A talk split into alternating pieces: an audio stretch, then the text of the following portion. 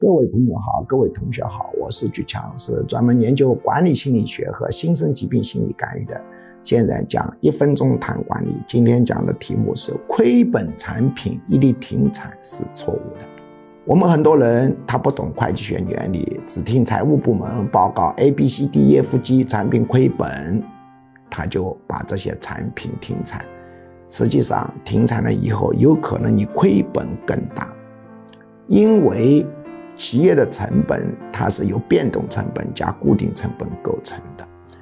一个产品到底要不要停产，不是取决于它是否亏本，而是取决于它是否有毛利。对于这个问题，一分钟是讲不清楚的。那么你请记住，亏本产品一律停产是错误的。只有毛利也是负数的时候，才可以。一律停产。那么为什么呢？那你自己去找书本或者找会计向他请教。